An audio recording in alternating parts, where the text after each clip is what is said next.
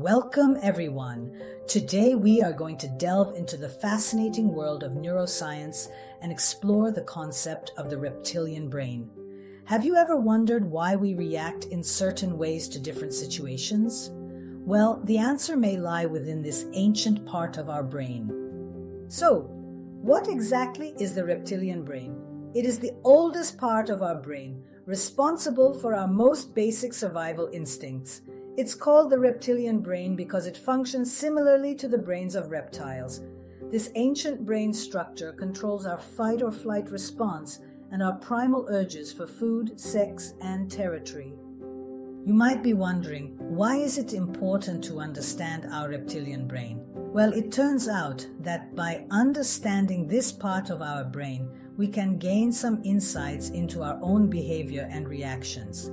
By recognizing when our reptilian brain is taking over, we can develop strategies to manage our responses and make more conscious decisions. The R complex or reptilian brain is responsible for our repetitive, impulsive, self sabotaging behaviors. That is, we do them without thinking.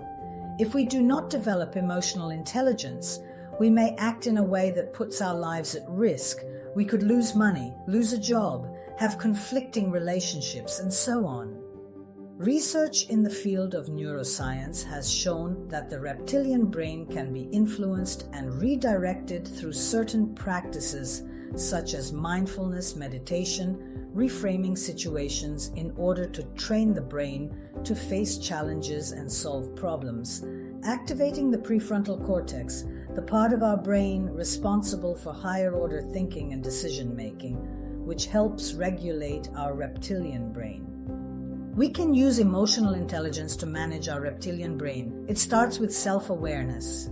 Take a moment to reflect on your emotions and how they may be influencing your thoughts and actions. Pause before reacting impulsively and consider the best course of action. Additionally, practicing empathy and active listening can go a long way in improving our emotional intelligence. By putting ourselves in others' shoes and truly understanding their perspective, we can build stronger connections and foster more meaningful relationships. In conclusion, our reptilian brain plays a crucial role in our survival and instincts. To understand and manage this ancient part of our brain, we need to develop our emotional intelligence and make more conscious choices in our day to day lives. So let's discover our brain and use it as a tool to navigate the complexities of our world. Thank you for joining me on this neuroscience exploration.